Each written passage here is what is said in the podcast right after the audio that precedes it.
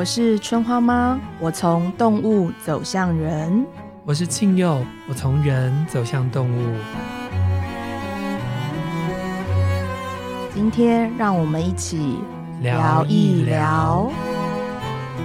春花妈，哎、欸，如果我跟你的节目啊是一场婚姻的话，啊、我们的这个牵程需要一个好命婆。啊哦，真的，对对对对对，对，所以呢，今天是我们这一个年的最后一集，我们就要到了一个最大功德主来上节目。对，哦，你这样讲真的很对，他真的是最大功德主。而且我真是看到偶像哎、欸，哦，我懂你的那种港姐，我懂你的那种港姐。我很少要抬头看人的。哎，对耶，对啊，都是我抬头看你。哎，你讲很对耶。所以，我们来欢迎安格斯。嗨，嗨，大家好，我是占星之门安格斯。是，他为什么是我们的功德主呢？对，因为其实呃。我们请到强尼解药的强尼，然后强尼阿姨来帮我们解盘的时候，我们都会有付那个当冬至或者是呃特定节气的那个星图，那都是安哥免费赞助我们的。然后私底下他也是我们的那个疑问小帮手，就是我们就说这什么意思，我们想要跟他讨论。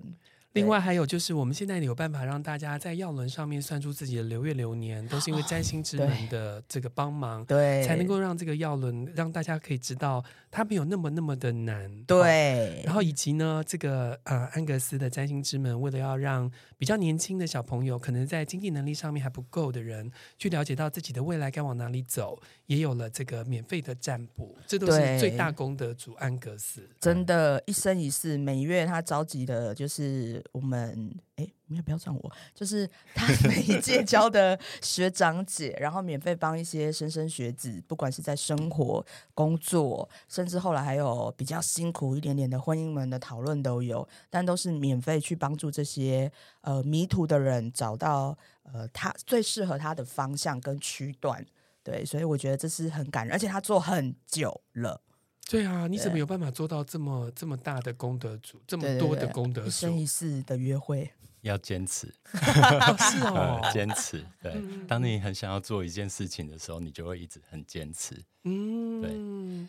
呃，讲到这里，我们先各位听众猜猜看哦，什么样的家族的人？会坚持吗？会坚持，然后会讲的如此的，你知道诚恳而就是有点轻巧。像我们是说我啦，我是说不出坚持这种字眼的人，我只会说嗯活着。对，所以大家可以猜猜看，我们最后会来揭秘一下安格斯是哪一个家族哪一个月份的这样子，大家可以有兴趣可以猜猜看。嗯，然后我自己跟安哥认识其实是很妙，就是算是搭讪来的，而且是你你搭讪人家。对，但是不算是我搭讪他哦。为什么呢？嗯、因为那时候真的很妙，是他是春花选的哦，我可以理解。就是我那时候在钻研各个体系嘛，然后我想要找人学或找人问，嗯、然后呃，我那时候也有考，我那时候也是那时候也是我学学药轮那一年，然后但是不知道为什么，就是哎，他的网页我也完全不知道怎么点出来的，反正就点到他的网页，嗯、然后啊，他我只要经过他的网页，春花就会把它 post 在那一页。停在那里，对对对，然后他会让我电脑宕机，就是画面就会看到占星之门，很可怕。是因为安哥长得帅吧？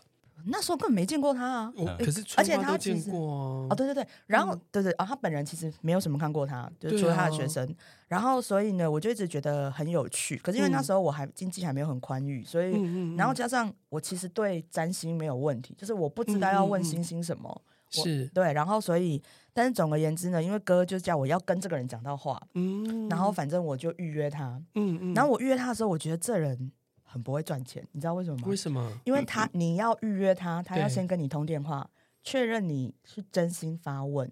然后是善良的人，那我然后他才会 那通电话没有咨询费，Yeah that's right，天哪！然后等一下我电话给你好吗？然后他才会再跟你约一个完整的时段。哇！然后我就傻爆眼，我想说哇，终于遇到比我还不会赚钱的，我不知道春花是不是这意思啊？那，不是啦。但是我后来就是跟他聊天的时候，我真的觉得呃，我意识到另一种善良是他。嗯，我们的成长过程当中，你的爸妈会很为你求好，嗯嗯嗯，嗯，他也是哦，但是他的那个求好是告诉你，他不是对你有期待，他是说你的命格长这样的时候，你往哪里发展，会发生什么事，好坏你自己定，嗯、但是最好会到什么程度啊？你要不要再努力一点？嗯，那有一些地方你不努力的话，呃。不是你努力也没用哦。我拿我自己举例好了，我不要陷害别人。嗯，就是我工作要发展是很容易，呃，相在我的其他呃讲，如果我们讲工作跟婚姻跟恋爱好了，我其实那时候不知道为什么他要讲婚姻跟恋爱，后来我发现很多人都有这个问题，我没有，所以没有，你直接讲的话就是说，春花妈这个人只能靠工作。对，然后因为我的恋爱关系都超烂，嗯、然后他那时候还很客气，因为我们第一次讲，呃，才第二次讲话，就说，呃，可是因为你是女生，然后我想问你一下，就是如果你，就是如果。你婚姻跟恋爱都不好，你会很在意吗？我就说 I don't care，我只 care 我的工作，还有我的动物小孩。嗯、他说哦，那没有什么问题。然后他就开始大聊，跟我聊工作，而且他那时候还是针对我，对我来讲，他就有点太像慈祥的大哥哥。他就说，其实我有两条大路可以走，是他其实觉得我走另一条会比较好，哦、但我走动公司这一条就是会比较辛苦很多。哦，对，然后名就是名声也会。常常就是需要，就是会跟着社会跟社会拉扯，然后他就已经露出心疼的表情，说：“你真的一定要这样吗？”然后我就想说：“哇，这人怎么这么好？”我才跟他第二次讲话，他超真诚。那我很想知道另外一条路是什么？如果不能够播，就把它剪掉。艺术行政，艺术行政、嗯、应该还有出版吧？对对对对对对对。但是因为这个。这个可以合着做，就没有出版，现在不是扛在我身上吗？对对对对对对。然后我就觉得这个人，他给我一种很好的求好品质。嗯、然后他是先让你了解你的长相、你的能力跟你的困在哪里。嗯、你走一条康庄大道为什么会跌倒？就是那个对我来讲非常有用，是我我比较能够接受我跟自己打架的地方。嗯，对对对。对，然后我就觉得这个人真的品质很好。然后我觉得春花那时候介绍安哥给我认识的时候，我觉得很大一部分是一个能够坚持行善的人是长什么样子。因为我后来跟在跟跟春花聊天的时候，嗯，就是在讲这件事情，就是一个能够真心向善的人，跟一个心无所往、努力付出的人是长什么样子。真的安哥是心无所往吗？我觉得你们把我讲的太好了，我有点觉得。对，我今天看到他下凡的时候，我都有点愣住了。我住山上住很远，对对对，他真的住很远。可是我真的觉得他就是一个很纯粹，然后很努力尽善的。因为我觉得他尽善的方式其实比我普罗很多了。对啊，那为什么安哥这么心无所往啊？嗯。我觉得好像每个人都很孤独，有时候我会在人群中看到每个人都非常非常的孤独，嗯，然后就有那种孤独的灵魂在头上那种感觉，然后我就觉得说啊，其实如果说社会能够在他们很孤独无助的时候开一扇窗，至少这个茫茫网海之中有一个人，一个 占星师，然后愿意听你讲话，听三十分钟，听一小时，然后解决你的困难，这样子。对，因为我觉得我们大家都很孤独，所以我想要去解决孤独这件事。嗯，所以工具就是占星。嗯，我我觉得我是一个比较开放的人，不一定占星啊，就是药轮也很好啊，人类图啊，人类图也很好啊，色彩占卜啊，萨满也很好啊，他都很开放。我觉得只要能够是帮助上别人，给别人一种温暖，嗯嗯嗯，我觉得就是很很好的那个过程的一个陪伴啊。嗯嗯，那像像。西洋占星啊，从其实坦白来说，对我而言就是田西人开始之后，在台湾已经真的啦。我觉得我知道，因为田西那时候我在做广播啊，嗯嗯，我觉得老广播人从那那个时候遗留到现在的。对，那好老的事情。可是我 觉得真的星星开始具体上电视，然后被大众谈论，就是谈论跟田西人非常有关系。真的，真的，我觉得。呃，我我觉得我是学的比较早，因为我大概是、啊、我知道你比他更早啊。呃，没有没有没有，我觉得应该差不多。嗯，嗯，呃，我我应该是。呃，大概是二十三岁时候接触占星，嗯哼，然后那那时候其实台湾没有什么古占啊，现对现在呃，都只有现代占星。那时候呃比较多在台湾可以接触到的呃，可能是跟星座跟占星的书，可能像韩良露，嗯啊，对对对，还有韩良露，对这种的，然后。呃，所以你看，从二十三，我现在要透露年龄，四十五，所以二十二年的时间，学占星已经超过二十年了。我不能叫你安哥了，对对对，他是安弟，我们才能叫安哥，安弟跟着我们叫。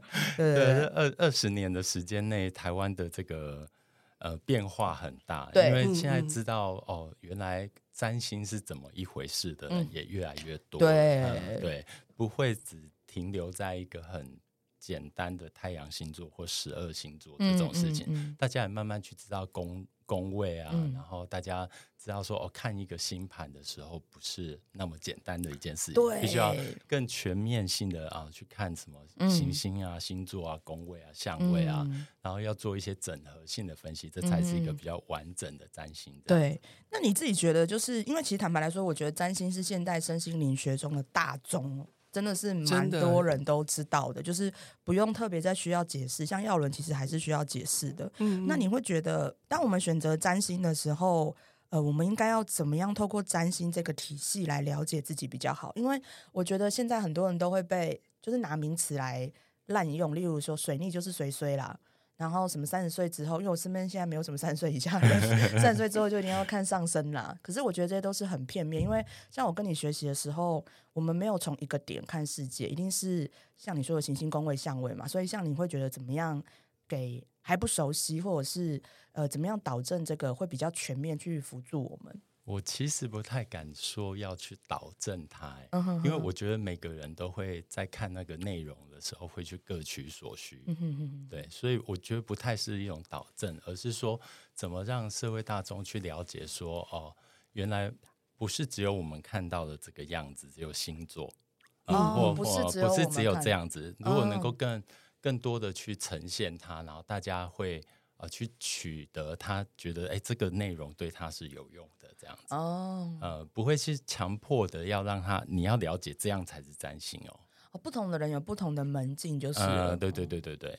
哦，你这个，哦，你这个让我有点想到，就是我第一次跟你讲话的手稿，我还有留着。哇，天哪！对对对，因为他，因为其实我不是。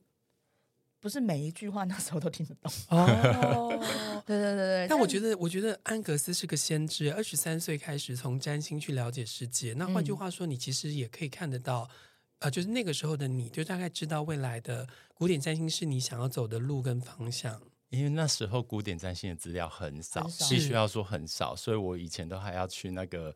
图书馆里面找那些原文书啊，嗯、那些死人骨头资料，然后很认真的做翻译 这样子。对对对，所以其实那时候其实对古占是什么也还是比较呃一知半解。呃，对，还在进步中啦，嗯、对，进步中，一直到大概可能过三十岁才。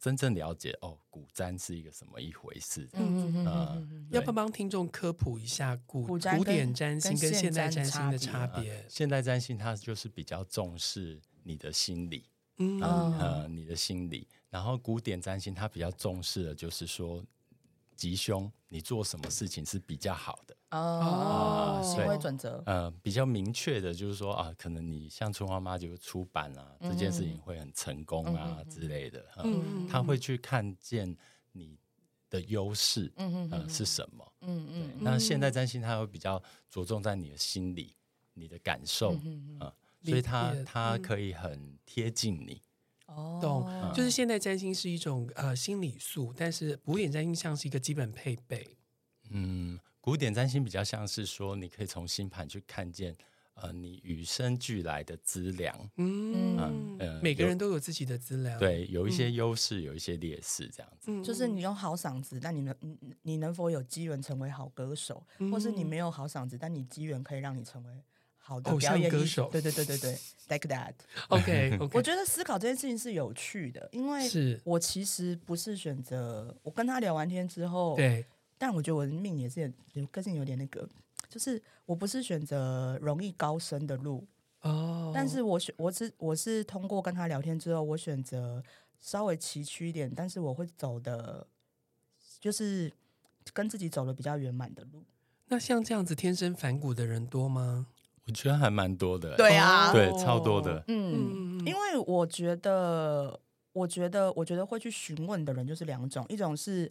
我其实不想，我其实我的人生真的迷惘，所以我去问他。一种是我其实有定见，嗯嗯、我想要知道世界是不是站在我这一边。然后我觉得我是属于后者，嗯嗯，我对自己有定见，但是我想要知道投资风险效益好不好吧，比较像是那个概念。嗯，可是我觉得刚刚葛斯说到用资粮这两个字来形容古典占星的话，就比较可以理解为什么那么坚持了二十年，然后去陪伴很多人去找到自己。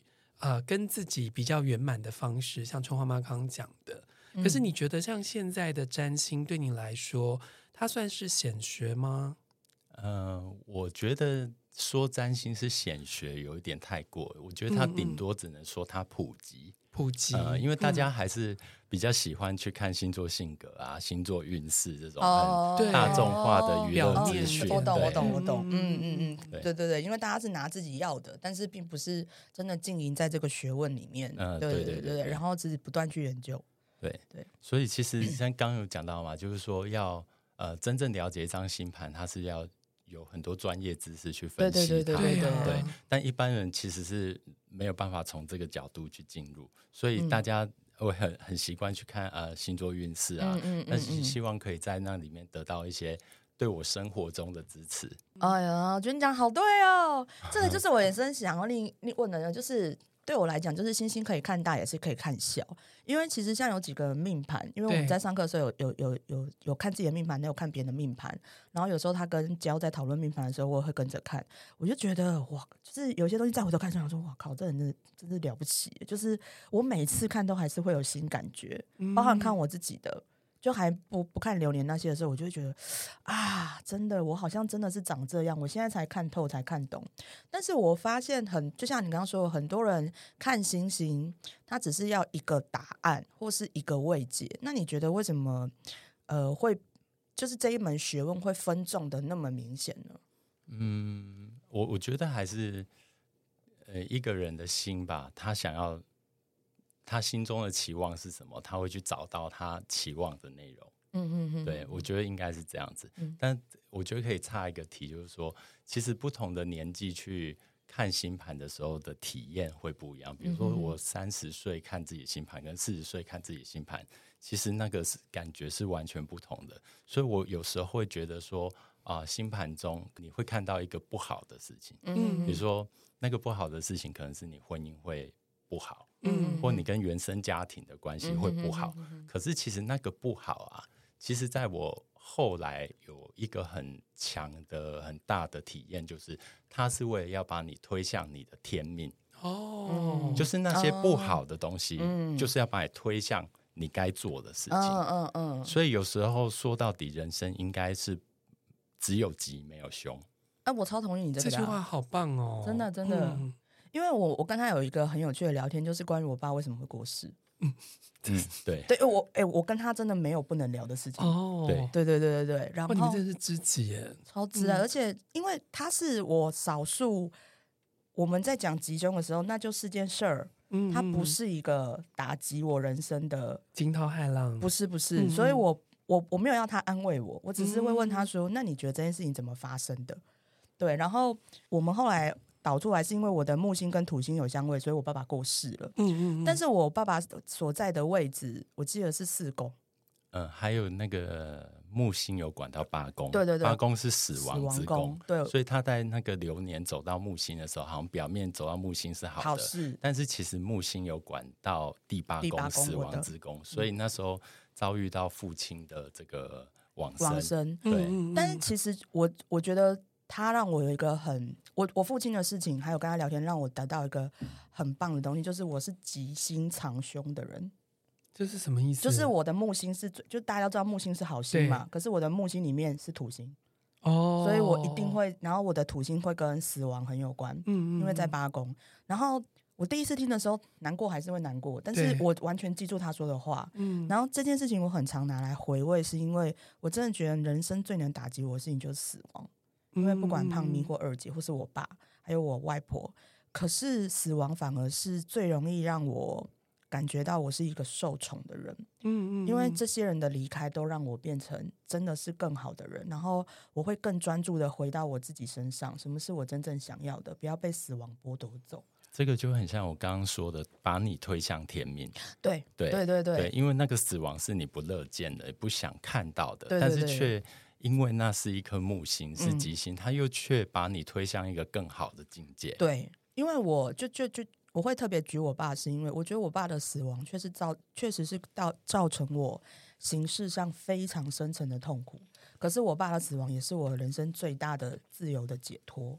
所以换句话说，就是二位学习占星，会把自己的命盘啊、呃、星盘常常拿出来看。那做大小事的时候，会依照这个做依据吗？我看我的学生是真的很爱看流年，但是我们两个不会，不会。对我我我们两个不会。但大事情会看啦，会稍微看一下。什么样算大事情？买房子啦，呃、结婚啊，呃，结婚一定要，结婚一定要。他算的超精准哦，结婚很重要，结婚很重要，很重要，很重要。对，他跟我不一样，他就是呃，人生大事就是结婚，呃，婚姻、工作跟。创业，创业，他看的超仔细的，然后我看的超随便，这个后面就不用讲了。对对对，所以就是必须要，你们会还是会不断的在大事做决定的时候，回去看星盘。嗯，我觉得这是很重要的，因为要在对的时间做对的事情，会比较顺那个流。对，顺流。嗯，就是我要是有不是出大事，我要是有做大事，我会跟他说。哦，可是因为我们不是随时都可以跟安格斯说啊，说我们要怎么去学习这个，呃。古簪的那个流年系统是真的非常复杂的一套系统，对，对很难。呃，有一些甚至是独门功夫是。真的要上我的课才知道的，同意同意同意。对，这真的是没有办法在节目上讲。但是如果有兴趣，可以找开启占星上面的老师啊，对对对，因为那那里有很多老师可以预约，嗯嗯，不用预约我，我很忙。还有你也可以上安格斯的线线上课程。啊，对，线上线上课程，对对对对。对，在那个好好。好好有两门课，嗯，我觉得大家一次买两门，你会比较能够了解，就是你前面可能。听的就觉得呃，好像就是一些基础资讯，但我觉得初心门一定要好好听。然后进入第二门的时候，你开始对带入关系的时候，你才会了解你，你再回去听第一门，你会更有感受。嗯，对对对。那我想请教一下，这样学了二十年，那我们都知道了这个占星有些比较宽阔的地方，就是做重大决定的时候可以去找。嗯，可是那有没有局限的地方？什么事情是占星没有办法呃协助解决的？我觉得宽阔跟局限这两个东西是相对的。它是一体两面的，你的心可以让星星变宽阔，也可以让星星变局限，这样子，呃，对，所以我觉得还是回归到你自己的心，你想要的是什么，才有可能去把它打开。嗯，你觉得人有可能，就是我觉得每个人都，我我可以同意你这个，但是你觉得如何把握那个转念的瞬间呢？我觉得要常常亲近善知识。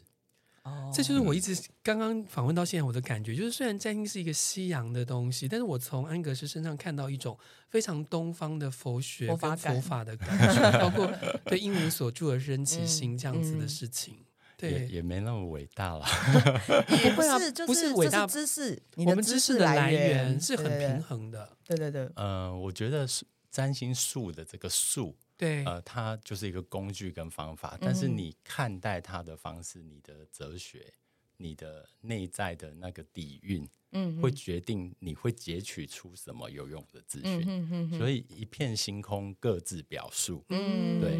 那你同一个人，同一个占星师，他看到某个盘，他可能觉得啊，这有够衰，嗯，很凶相。但是我却看到说啊，这个东西是可以把它推向你的天命，对，而你的天命的那个丰盛在哪里？嗯嗯。当我们一一直去找那个丰盛，能够创造我们活着的那个东西，嗯，对我觉得是呃占星的积极意义。嗯嗯嗯。那安格斯有推荐一些什么样的善知识是可以给听众朋友的吗？我比较常看的就是《金刚经》，《金刚经》真的很认真在看《金刚经》，呃，比较常看的。那最近可能。比较多是在推广那个《佛说摩利支天菩萨陀罗尼经》嗯哼，呃，因为我我这一生真的很爱帮人消灾解厄，超级 超级喜欢帮。我觉得我的人生一大半的时间都在帮人消灾解厄跟趋吉避凶，真的。对，我本人就是他的福利。那，那这这一部《佛说摩利之天菩萨陀罗尼经》啊，这个我们有那个免费结缘嘛，嗯、然后因为手刷很快。一千本三分钟就秒杀，这样、嗯、对，所以实在呃，最近已经决定要二刷了，嗯、所以应该会在明年的时候重新开放。那这部经就是呃，你光是随身携带就可以帮你消灾解厄，嗯、就这么轻松。嗯、对，但是大家还是很建议大家要拿起来念。嗯、呃，当你比如人生有些不顺利啊，流年不好啊，哪里卡住啊，啊、嗯嗯呃，我觉得你诚心的去念它，都能够有很好的效果。嗯嗯嗯嗯。从这边来问呢，因为其实我真的觉得，嗯，我觉得很多人不管是看什么体系，他都是先看困，然后想要求解放。所以对我而言，很多人呃看星星是依赖星星，然后越来越有毛病，因为他比较看到的是困厄，他不是看到开阔之处。所以，那你会怎么样看待这件事情呢？我应该会想要问你说，诶，为什么人会依赖星星？我觉得人不不够了解自己啊。没有，就是一个浮木啊。当我在急流里面的时候，我握到了那个浮木，我就会想要握着它。啊，也就是说，人生会需要一个支持的力量。是，对对对对对。那那他就需要去找那个答案。对对。那他如果找不到答案呢？他会创造出答案。哦，他创造出答案。好，就是对我来讲，有些人就只看木星。他就觉得他的木星或是水星或金星可以打天下，然后我就想说，哎，那其他的在哪里？可是我遇到更多的一群人，他是呃比较悲观的，他会比较去看，哎，为什么我会这么衰？对，但是这就是我说的意思，就是呃看小了，只只看自己想要的，但他不会，他不会有机会更容易成为周全的自己啊。我觉得最重要还是说，你能不能在。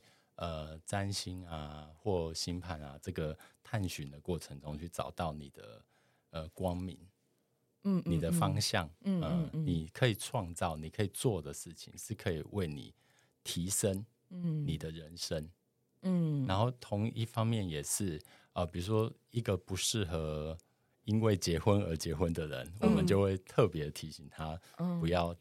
这么傻，你如何跟那种注定会想不开的人找到那个松弛或是出口啊？我觉得还是他要够相信你哦。他如果不够相信你，你跟他说破嘴都没有用。可是三十分钟的咨询要获得对方的信任，嗯，所以我觉得有时候姻缘很重要。嗯，姻缘真的很重要。他在这个时候可能找上你。找上任何一个占星师都有他的原因，嗯、啊，有那个因缘，没错，没错，我蛮同意的。对对，嗯，因为这个我蛮同意，原因是因为我觉得，呃，诶，我这样讲不知道好不好？我觉得安哥不欠智商这一份钱，他就是，他就只是想要在对的时间陪伴某一些人变得更像自己，因为他还是让我们拥有选择权。没有，可是我觉得他人生很透彻的是，他很早就在执行这件事情，而不是中年以后。哦，对对，所以这个是年纪轻轻就开始。对啊，这就是我比较 我比较好奇，或者是我觉得你为什么有办法在这么年轻的时候就这么老成？你怎么看到自己的天命？对。呃，没有啦，我我也有我自己的问题啦。谁没有啊？就不用来了。因因为占占星之门大概是二零零七年创立的，是，所以其实哇，到现在已经这么长的时间了。嗯嗯。所以我觉得做一件事情坚持很重要。可能我们一开始的发心可能也不是那么完整或那么完美。嗯。但是我觉得你会。坚持住，一直慢慢做，你会去修正你自己。嗯嗯、呃，我觉得这是比较重要，所以我觉得不要一开始就把自己设定的很完美。嗯嗯，对，嗯，所以你学星星，就是因为我知道你其实会的事情很多，但是那你为什么会觉得星星这件事情是如此浩瀚，可以不断继续学下去的？呃，我觉得可能学问这个学问学术上的合理性比较高。嗯，合理性，合理性，因为这个我很在意什么叫合理性？合理性它是有科学依据的，然后又有原有本，然后又有历史的那个。因为我我学命理学的很早很早，对。如果如果真的严格来讲，我小学就接触命理了。哇，啊，小学，因为我家。我家书柜上有很多姓名学跟八字的书，对，然后我就会一本一本拿下来看。当然也有佛经啊，佛经我小时候也拿下来看。然后大人都会觉得我是一个很奇怪的小孩，有佛缘，呃，或者是看一些这种死人骨头，对对对，然后去问大人说这什么意思？意思对，所以我在国中的时候，我就会自己用手去排出八字命盘。哇，然后但但是但是到为什么会学？占星，呃，大概是二十三岁那时候，我研究所二年级，嗯，然后那时候才哎接触到有占星这个东西。那有一个点，它是很吸引我的，就是说，呃，占星它是会同时去考虑到地理经纬度，嗯，你出生在哪一个经纬度，然后去算出你的十二宫位的切分这样子，然后它会依据地球自转四分钟一度，然后也就是说每四分钟你的上升星上升星座就会。改变一度，嗯，那我觉得，哎、欸，这个合理性很高，因为我以前在学八字的时候，呃两个小时一个时辰是一个命盘，嗯，对啊，那这个全台湾很多人就会是一样，对，很多人是都可能。在同一个产房，对啊，生出来命都一样，但他爸妈不一样，对啊，他爸妈不一样，嗯嗯嗯，对他家的资产不一样，嗯，对，就是所以那那个时候哎，接触到这个，哎，我就觉得这个很能够说服我，精准度，精准度很能够说服我。然后后来呃，越学越进去之后，也真的发现到说，哇，占星的流年很准，嗯，对，因为因为每四分钟就可以对应到。十二点一七天的流年，嗯，这么精准的很可怕吧？他，嗯，对。我 刚听到这段就是那个十二点一七天科学脑的部分，我真的很可怕，它超级科学脑的，对啊，对，他很理性啊，对对对，所以在呃研究方法上，我觉得是非常的好的，嗯，对，所以后来我就一直一直学进去这样嗯嗯嗯，所以其实是非常呃。应该说大数据化的去往这个方向去，呃，对，其实我应该算过几千盘的命盘，嗯、对，几千盘，嗯嗯，对，一定有的，一定，而且他就是这样一直交相验证呢、啊，就他不是用一种感性的抒发，对，因为我刚刚听到也是这样，就是不同的占星师会在不同的时间遇到不同的人，但是这些都是因因缘具足，嗯，然后也都会成为彼此的呃，应该什么资粮。嗯，这真的是很不简单的事情啊。嗯，对，因为我觉得对我而言，上他的课最有趣的是，他不是叫你急着去算别人，他要你先回去回顾你的人生。嗯，就是你先理解你的人生，你才有可能去呃，对于你所不理解的问题更有感受。对，而且安格斯很开阔嘛，因为刚刚提到了，其实各种法门他都觉得是很好的一些支持系统，哦、包括萨满啊，包括药轮，嗯，所以也反而因为这样，我们才有呃跟占星之门的这样子的一个合作，合作，然后才会，所以耀伦对于安格斯来说是什么样的知识系统？哇，我对耀伦不熟，对，我们没有特别常聊，对，但是因为我有我有稍微请教过他，因为。嗯、呃，其实我是跟他讨，就是很多人有学过的人，对，如果没有真的了解占星或药轮，很容易因为十二个月份这个共同相通的因素，就往占星那个方向。对对对对对，然后就会开始觉得，对请问太阳，因为药轮里面有太阳之父嘛，是不是就跟我们的太阳一样？嗯，那那那，请问我药轮是不是之后也是看我太阳之父就好了？呃、嗯，不是啊。对对对，然后，所以我有针对这件事情跟他聊一些，像三方四正能不能用在药轮，嗯、然后或者是说家族的分类，药轮跟呃星星有没有共同性？但我后来我觉得我自己是从他那边得到一些，嗯，我觉得他有突破我一个盲点，是我之前是我之前在推广药轮的时候，他用自己的方式，觉得就是每一个人都是从零做起，嗯，嗯，嗯，但是他有提醒我，就是共通的东西其实是成为一种跟别人。拉近的语言，所以我反而就会，其实药轮的分类时间跟那个星星的分类时间有一点点差别，嗯嗯嗯，就起始天有点差别。但是他提醒我之后，我就会说，哦，像这个月份大概可能就是什么星座，我发现比较好跟大家聊天，嗯，对，因为你刚刚呢在一开始的时候就预告了嘛，我们要那个让大家知道，猜猜看，这么坚持的安格斯 在药轮里面是哪一个月份，声音品质又这么稳定的一个人。会是什么？嗯，猜猜看。我知道，我知道。你要不要猜猜看？我知道了。你制作人知道吗？制作人知道。哎，制作人，麦克风给我开起来，猜起来。只有我知道，只有我知道。你们要不要猜猜看，他是什么家族的？先猜家族，再猜月份。我人很好。海龟吧？为什么？因为这么这么理性的。累积这些知识系统，然后这么理性的去看待每一个知识系统跟思考。嗯，藤海龟啊，海龟有三只，我帮他科普一下，就是大地复原那个那个那个叫大地复原摩羯摩羯座，然后那个金牛座挖回归，然后处女座收收获。你们觉得呢？好，所以是海龟没错嘛？对，我们猜对了。他这个猜不对，我真的，哎，你五十二期白听了，五十一五十一五十一期白听了。好，那我们要猜月份，对不对？猜月份，强风先吧。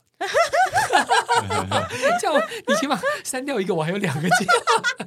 看大地人复原多有脑袋，真的。我猜是我先猜吗？嗯，都可以啊。我猜是处女座。为什么？哎，我也觉得是收获。为什么？为什么要要 reason？有理有据，不能直觉。强风就是不可以这样，不可以。好，那那那那大力复原来回答这个题。但是我们有靠近答案吗？没有，我不能先讲哦，不能先讲。超级会演，没有回事。因为就是首先在这三个里面，嗯，跟我不一样，所以我认为是其他两个。哦哦。然后呃，我猜错吗？没有，我觉得你这个这个没有办法否定，我觉得太好了。然后我猜收获的原因是因为我自己对于那个呃收获还有处女座的人，我觉得他们有非常强大的疗愈能力。哦。然后我觉得这个是我呃猜安格斯式的原因。哦，理解。哎，青蛙，你呢？因为我觉得他看到很多好的地方，嗯，然后希他希望把这个好带给别人，嗯，他这有他这个愿超大的，这个蛮收获。他因为他会用自己的方式归纳，对对，嗯快点告诉我们答案，快点！我先帮他科普一下，是就是收获棕熊。呃，处女座的人跟其他两个月份最大的差别是什么？就是他其实是海龟家族的最终极形态，所以他是自处跟他处没有问题的人。嗯，但他在自处跟他处之间，他不是求得一个平衡，他是趋向于自己用自己的方式行善，然后去收纳可以跟他。呃，你可以讲志同道合的人，也可以说收纳他喜欢的事情，然后透过让自身变好，让周围开始变好。嗯，嗯，所以当然也有一些人会觉得说他们特别的折善固执，嗯，或者是他们觉得好像他们就是比较是小圣佛教，或是比较独善其身的人。嗯，嗯嗯。但是我觉得修得好的人，或者是呃，对我来讲是看穿姻缘呐，就是不要被无所谓的人际关系绑住，然后能够用善的人际关系开展的话，其实就是他的样子。因为他其实他的意思就是我们答对了，你们答对了，恭喜大家！因为因为对我而言，我认其实对我而言，他一直都是我最好，他是我要轮课上面会讲的收获 sample，就是因为他真的是，呃，其实我觉得海龟无论如何都是行善之人，容易，因为你们的善事是比较能够为这个世界的人所了解的。嗯，对对对，像我觉得我做的是动物善事，不见得是大家能够理解。可是他真的是做人的善事。那为什么要做人的善事？是你可以想象，他很像像是，我觉得他的心也不傲慢。他不是说我帮一个人，我救一个人，就是我让一个人有好的选择，就是为世界种一个好种子，这个好种子自然会开花。他是最全心注意你，祝福你会成为你自己生命中的善果，然后你会。他会祝福你也有机会像他一样能够去成就别人。他常常说成就别人，但他不会说帮助别人。嗯嗯嗯对，所以我一直觉得他是一个很好的收获棕熊，是他生命中被爱过的经验，成为别人就是有被人家变成一个好的资粮的经验，他都有把它留住，然后他愿意再布施，或是说他愿意再发散出去。可是我认识到他现在，我觉得他是越活越谦卑。他常常在想的都是我如何让我的减分也变成我的加分，就是像他刚刚说的，我们如何更更变成趋于自己的天命。嗯，对，嗯，所以我觉得他是一只很棒的棕熊。我们只想到我们答对了。好，最后我们一样，这个大来宾来，我们要抽出对对对呃，给我们所有的人的祝福。那邀请安格斯抽的呢是自然成语占卜卡。嗯。请你抽出一张来，抽一张你喜欢的。好，你抽到什么？我觉得他应该会。哎，哇，Like you。好，我抽的是春花妈宇宙耀人所附的牌卡，我抽的是雷鸟。OK，OK，好的。哇，安哥抽到钻石，然后呃，收获棕熊抽到钻石，然后大地复原庆又抽到雷鸟。我本人抽到的是哇，回归之月，五月二十号。哦，安哥 Love you。好，然后 第六十一天，你有着跟蚂蚁一样微小但超值的力量，但你需要先真的认识你自己。哎，我觉得我抽到这一天非常适合安哥在人间的推广，哦，是吗？因为他其实没有要你做大事，他只要你做你自己。嗯，你只要看见你自己，你就是你自己生命中最好的 diamond。嗯，然后 diamond 在就钻石在药轮里面代表的是纯真的力量，纯真的力量其实你要背叛。雷鸟，什么叫背叛雷鸟？就是你要背叛你对你自己所有的负面的想象，你才能够真正的从那个被背叛的火鸟变成世界的光，你自己生命中的那一道光芒，而成为雷鸟。然后我一直觉得安哥在做的事情就是这样，他不是导致你成为谁。他只是让你跟圆满的自己相遇，让你自己是成就你自己的那一个人，成为自己的光。That's right。哇，好棒哦！所以听到这一集的听众朋友，安格斯陪你一起成为自己的光，也陪伴你嗯，希望大家也可以用更周全的心去看待自己，看待自己的星途。生而为人，一定有我们来到这个世界，成为别人钻石，然后成为自己光的契机。祝福大家，谢谢安格斯，谢谢大家，谢谢你。谢谢